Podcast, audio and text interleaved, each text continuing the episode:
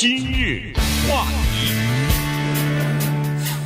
欢迎收听由中讯和高宁为您主持的今日话题啊。今天呢，呃，利用这段时间跟大家介绍一本书啊，新书就是今天刚刚出版。呃，那么在各大书局什么的，大概都有买得到了哈。这个呢是前司法部长 William Barr 他所写的一本回忆录啊。这本书呃名字就是怎么怎么翻呢？就一件接一件的糟心事啊。它这个副标题呢就是一个司法部长的回忆录啊。那么他这本书呢，我们就呃因为它刚出来哈，然后呃我们只是呃给大家介绍其中的一个。章节吧，一个部分啊。那么这一部分呢，主要集中在一天啊，它就是在呃去呃就是二零二零年的十二月一号那一天啊，阴雨绵绵的那一天，他到白宫去和川普总统之间的对话，和川普总统这个呃司法团队之间的呃一些。呃，这个从这些对话当中，从这个开会当中呢，可以看得出来他们之间的关系啊，等等哈。所以呢，我们就呃通过这本书来看一看，呃，当时川普总统当然选举已经结束了，他已经没有选上啊，马上就要离开白白宫了，但是还是总统呢。所以在那种情况之下，呃，双方之间的关系以及这个川普当时的总统啊，他身边围绕的是哪些人？这个呢，背景先简单介绍一下。如果大家忘掉了 William Barr 这个人是谁的话，简单的说呢，在川普任内，由于 Jeff Sessions 跟他意见不一，所以呢，做了一段时间的司法部长，被川普给开掉了。后来换上的威廉·巴尔呢，作为司法部长，他是忠心耿耿捍卫川普总统，尤其是在通俄门这个问题上面，他认为走过了，所以。他后来离任了以后呢，出了一本回忆录，这个事情本身就值得研究哈。就我们说啊，不管你对一个老板是多么的忠诚，或者是多么的厌恶等等，作为老板，这里我们指的就是美国总统，你心里要知道，你身边的这些人个个都在写书呢。他跟你讲的话，你说的什么，他说的什么。要不就是录下来了，要不就是回去马上记录下来。因为在这本书里面，我们看到的那个对话是完全还原的。对，这东西光靠记忆是不可能的。所以，作为总统，你要知道，这个是一个非常险恶的一个环境，就是迟早他们要写一本书，而且他写了以后，你还不能否认，因为这个书出来了以后，就是一个历史的资料，就是一个历史的记录。所以，William Barr 呢，他在这个书里面呢。他是这么写的。再说，他这个书的名字呢，叫做《One Damn Thing After Another》，这是他的英文。要翻译成中文，就是一件倒霉事儿接着一件倒霉事儿。呃，只不过他这个“倒霉”这个字呢，用的是一个相对来说比较委婉的英文的粗话。但是这个粗话呢，“damn” 是可以在广播上讲的。就从这儿可以看出来，他心里是多么的烦啊！我做这个司法部长，这个都倒倒霉的事怎么就躲不过呢？那么，在这个书里面有重要的一章，就是讲到二零二零年十二月一号，他在白宫和川普总统的一次对峙。这个对峙是讲的什么呢？讲的就是关于这次大选有没有作弊的这个问题。在这一章当中呢，他开篇就写到：啊，他说所有的选举都有小的偏差，但是这些小的偏差，甚至是小型的舞弊，是躲不过的。但是没有一次是这些小的偏差和所谓的舞弊呢，能够改变最后的选举的结果，我们说的就是翻盘，也就是如果我们把票重数一遍的话，就可能翻盘。他说这一点呢，我是知道的，但是他是一个但是了，我反对规则的改变。由于疫情的原因呢，他认为民主党占便宜了。他占的什么便宜呢？两大便宜，一个就是邮寄选票，再一个就是改变选举的日期，提前什么发什么。我们知道人是这样的，在美国的投票。只有一天，平常啊，正常的情况下，星期二。如果你礼拜三再去投，没用了。礼拜一去没有，不开，所以只有这一天。于是你要拿邮寄选票，可是邮寄选票你要给原因呢？什么？这是过去的规则啊，这就不说了。所以这对很多人呢，尤其是相对来说收入底下低的人是不利的。他这一天他要不就懒得去，要不就错过了，等等就没了。可是，如果你提前好几天就把这个选票给了他，在家里面放着好几天，他有一搭没一搭的，他就前一天，哎，这个时候投票率就会大增。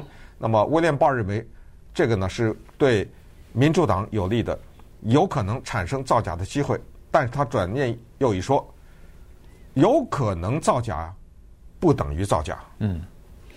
有可能造假，你说有可能造假，某些地方造假，但是你要有证据的支持啊，你必须要提出证据来，你不能说我怀疑这个地方造假，那你的证据在哪儿呢？没有证据的话，没办法哈。所以呢，当时他就是讲了一些，他说在我们的这个。体制之下，选举的体制之下呢，有很多事情啊是由各个州，因为选举选务是各个州的事情，各个州有不同的规定，所以在这种情况之下呢，必须要各个州来执行他们的叫选举法、投票法。那么，呃，要是有一个州或者一个州里边的某一个区、某一个选站，他说是哎。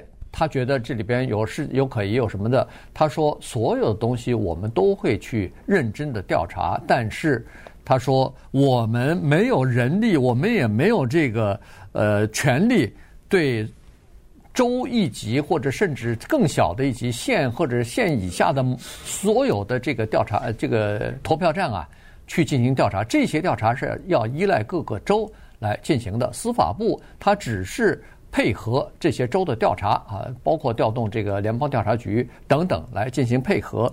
但是他说这个东西呢是州的权限的范围之内，而且呢他说在基本上所有的指控当中没有发现大规模的可以改变选票就是选举结果的这个情况的出现。所以呢。在我刚才说的是他，我们跟今天给大家讲的就是其中呃集中在十二月一号那一天，他记得非常清楚。那天他刚好到呃白宫去啊，去呃刚刚刚好到这个国会去，呃呃要去呃到白宫去参加另外一次会议。那么当时川普听到他要到白宫参加另外的会议的时候，就给他呃发了个短信，告诉他说你。马上到我办公室来，我有事要跟你谈。嗯，所以他就知道，呃，这次谈话不会很愉快。原因就是说，他知道川普要问他的是什么，呃，就是这次选举，因为川普在明里暗里，在公开的场合也一直在说，这次刚刚过去的十一月三号那个大选是叫做舞弊和诈欺行为非常的多，呃，以至于把他本来属于他的胜利。被人给抢走了。是，呃，那么他在这里呢说到啊，他说啊，我对此呢进行了大面积的调查，我们司法部收到了很多人提供的关于诈欺的一些事实，可是我们调查以后才发现，这些呢让我们司法部空忙的一场，因为这些都是站不住脚的一些证据。那么这个时候呢，川普总统在十二月一号以前呢，在接受福斯电视台访问的时候啊，说了一句话。他在接受访问的时候呢，他说：“真的有意思啊，这舞弊全国到处都是，我们这司法部到哪里去了？”嗯，他说了这么一句话。这时候你怎么不出来给我调查呢？好了，这句话放在这儿。十二月一号中午的时候呢，来了一个人啊，这个人就促成了后来川普和威廉·巴尔他亲自选的司法部长之间的一个。大对峙，大对决。这个人叫 Mike Balsamo，他是美联社的记者，他的职权呢是专门报道司法部的和白宫这方面的。这一天啊，在司法部一个比较隐隐秘的餐厅呢，Balsamo 和司法部长威廉·鲍吃午餐。在吃午餐的时候，这位记者就问说：“川普说你们在调查的过程中消失了，你们到哪里去了？”啊，说对此呢，对于所谓舞弊这个事儿，你怎么说呢？这个时候，司法部长威廉·巴尔就回了他一句，他说：“迄今为止，我们做的所有的调查都没有发现诈欺。”这句话你要知道，当一个记者听到的时候，他可能站起来说：“哦，不好意思，我这个肚子有点疼啊，你知道吧？” 哎，对，他上个厕所之类的。对，我要上厕所，但我这这这是我瞎说的啊，我就是说。他那个时候已经吃的饭是什么味儿，他全都忘了，因为这等于是司法部长在说一个跟他的总统、他的老板，呃，严格的说不是老板啊，司法部是独立的，呃，顺便说一下，呃，包括联邦调查局什么都是独立的，就是说这种话，这个太刺激，这等于一当一条独家新闻呐，对不对？哗的一下就给发出去了，那么这个时候呢，在十二月一号就有这件事情发生呢，川普就看到了，因为这条消息一出来太刺激了，所有的媒体转载了美联社的这个消息。那么对此呢，再打一点预防针，就是在之前呢，在讲十二月一号这一次和川普的大的吵架之前呢，有一个背景就是，威廉巴尔在这个回忆录这些，他说，如果我们的国家的人民对我们的选举失去信心的话，对合法选举出来的领导者不信任的话，认为他是不合法的话，他说我们国家将进入黑暗。但接下来又说，我非常反感民主党在二零一六年的一个做法。我们知道，二零一六年川普当选以后，民主党有一个叫做抵抗运动，嗯，对吧？我们看到什么写这个匿名的文章啊，什么背后的什么呃地下组织啊什么之类的。他说，川普二零一六年是一个。名正言顺、合法选入白宫的一个人，你们发动这个运动，又是抵抗了，又是不承认了。有一句话叫“他不是我的总统”，对不对？哎，等等，他说我对此极为反感。但是我分析了一下二零二零选举呢，我觉得川普是输在了郊区，啊、输在了过去支持他的一些中间的选民。而且呢，他说有一个迹象就是，川普在选票上输了。比如说有一个人在选票上啊，他填的是拜登，可是呢。相对的刺激一点的参议员、众议员什么这种，确实共和党赢了。这个大家也都知道，就很多共和党人在二零二零选举时候，众议院失去了很多民主党票啊，就变成微弱的，就比较少的多数了嘛，对不对？他说种种迹象表明呢，就是人们并不是对共和党失去信心，是对川普去。这里面就不太会是像是诈欺，因为我要诈欺的话，我我就把那个民共和党全选掉不就完了吗？对不对？等等，反正这是他打的一个预防针。那么接下来呢，十二月一号他就进入到了白宫。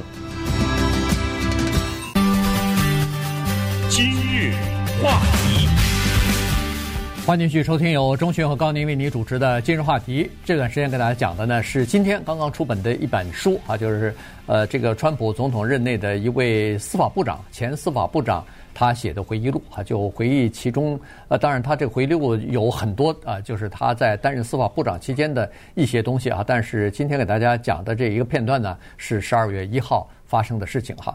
那么，呃，他去了白宫的椭圆形办公室的时候呢，看见呃，川普坐在一个桌子的旁边儿哈，因为白宫的那个椭圆形办公室啊，刚好连连着一个呃总统的一个私人的餐厅。那么这个川普呢，经常在这个餐厅里边办公哈，所以呢，在那个长的餐桌的角上呢，他坐在这儿，然后呢，开着大电视。当时的这个电视转播的是密西根州的这个州议会啊，在对那个呃选举诈欺的这个事情举行听证会呢哈，所以呢，呃，川普在看这个，然后等他进来以后，跟川普打了招呼以后呢，川普气呼呼的，并没有理他。首先是把这个电视的声音稍微关小一点，但是依然在背景上可以听得到哈。然后呢，就在桌子上想要找一件什么东西啊。他跟川普打完招呼之后呢，川普就把这一他找在的这个新闻呢，就扔到他面前了，扔到这个 William Barr 的面前，说：“哎，你看看，这是你写的吗？”他说：“这是你说的吗？”哎，这是你说的吗？他说：“他看了一下以后，就是那个美联社那个记者，呃，说的话。他说是。”是我说的，他说你完全可以不必要这么说呀。这个川川普是非常恼火，大声的对他厉声的斥责。他说你完全可以说无可奉告啊。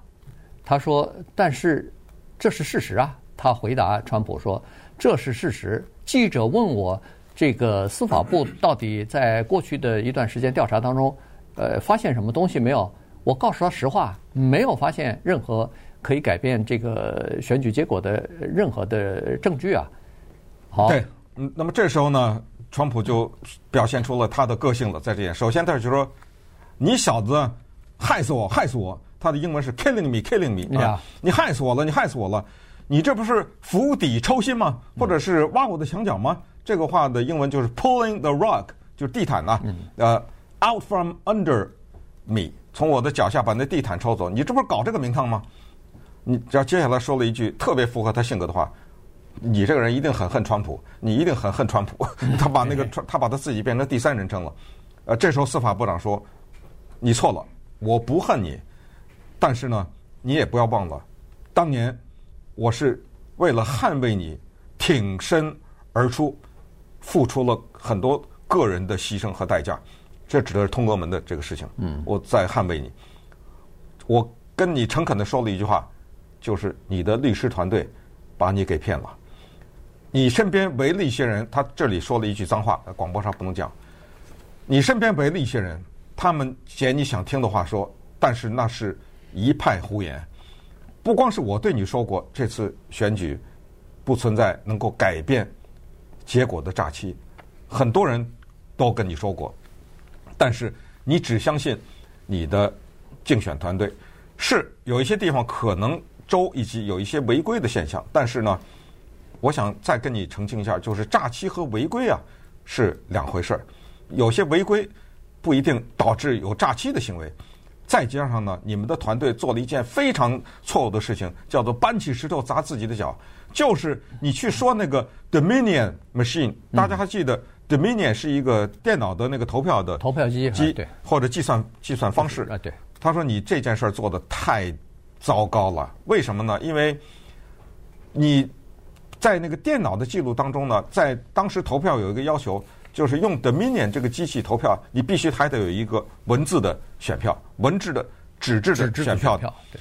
他说：“你说这个 Dominion 作假，他稍微一些州一些，他一调查，他把那个纸的选票和那个电脑一对。”要是没有差距，你怎么办呢？嗯，你怎么你的退路是什么呢？你这不是你的律师团队把你给害了吗？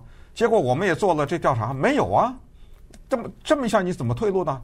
人家说现在大家知道，后来 Dominion 告了十好几亿吧，对不对？反过来告你怎么办呢？等等，他说这些纸的选票都保留着呢。对，这个时候呢，这个川普就说我们有大量的证据，你看看。电视上，你看看这密西根州现在不是正在举行听证会吗？呃，有大量的证据啊，呃，如山一般的证据啊。他说的是，呃，但是这个 William Barr 呢，马上就回了一句：“这个密西根州的选举情况我们也了解了。实际上，他说在密西根州，您二零二零在密西根州的得票率。”比二零一六年还稍好一点呢。他还特指的是底特律这个城市，哎、就是底特律这个，因为密西根州大部分都集中在底特律。对，呃，就是比你你的这个选票比二零一六年还好一点，拜登比二零一六年的喜来利还差一点。在这个选区上，如果他要是作弊的话，你修改这个这个篡改这个选举结果的话，他怎么可能会出现这样的结果呢？你呃。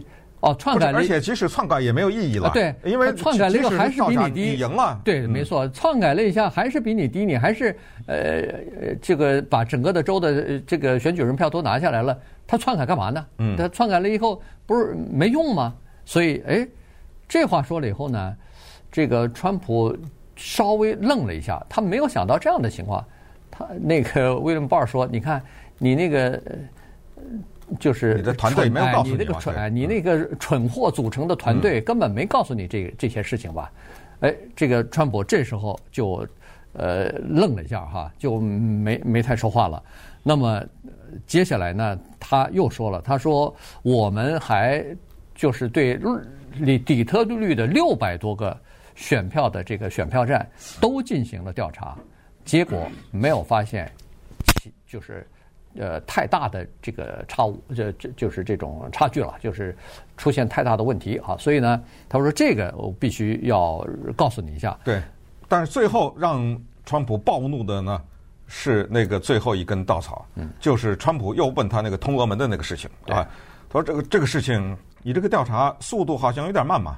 对，这个时候威廉巴尔说了一个，我认为他可能真的是不应该说的一句话，他说。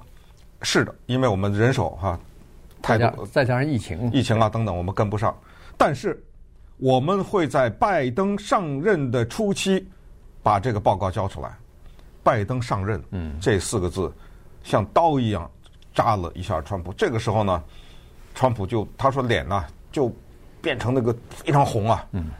那么他看到川普的脸变得这么红啊，这么生气呢，他就跟了一句话，他说：“总统先生。”我能理解你生我的气，啊，我理解呢，你对我有很多不满。这样吧，我准备辞职，嗯，我就辞职了算了。我我准备。他刚说到这儿的时候，他就是说，这时候全屋的人呢，有一些律师啊什么的哈，白宫的幕僚长都在，就听到好像有电话发出一个枪声来。他按照威廉巴尔自己说啊，对，就是啪的那一声之响亮啊，刺到他们的耳朵，都觉得不知道发生了什么事儿。再定睛一看呢，看那个川普是用那个手掌啊猛击桌子啊，然后大吼了一声 “accepted”，这个英文就是接受接受。你辞你辞职，我接受了。然后还没等他缓过劲儿，啪的又一声，这第二声比第一声还响，又是拍了一下桌子，滚出去！啊，你现在就走，不要回到你司法部的办公室，直接回家。嗯，呃，你滚出我的房间。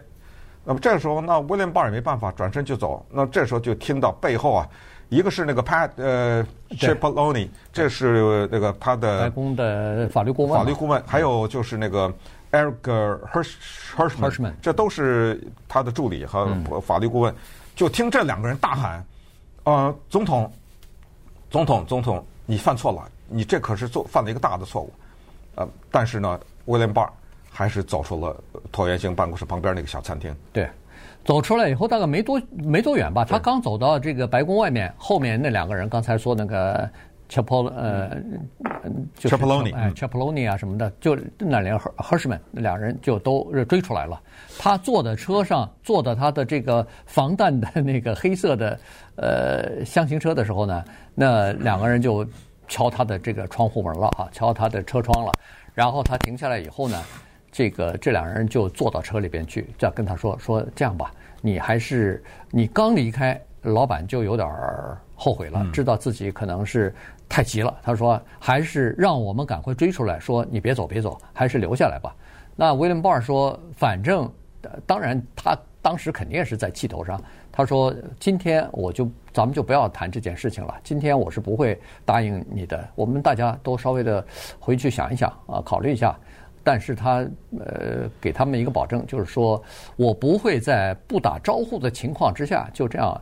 扭头离去的啊，他他是这么说。那好，那这两人说行，大家都考虑一下。但是在这个之前，考虑期间，你千万不要这个说说走就走，就这个意思哈。他说好吧，于是他还是回到了司法部啊。回到司法部以后呢，该处理事情还是在处理事情。但是后来呢，他在大概差不多两个礼拜，两个礼拜有一天辞职了，所以呢，他就跟那个。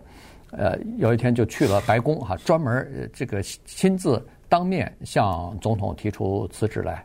那个总统当然马上呃，后来他没过多久就在 Twitter 上看到了这个 川普总统发的一条推文，就说今天我在那个白宫和司法部长 William Barr 吃了一次晚餐，然后呢，对他的工作进行了高度的赞赏和表扬，然后。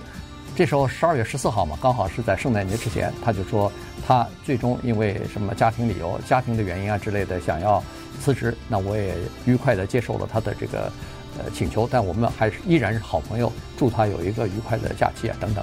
那这事儿等于就算结束了。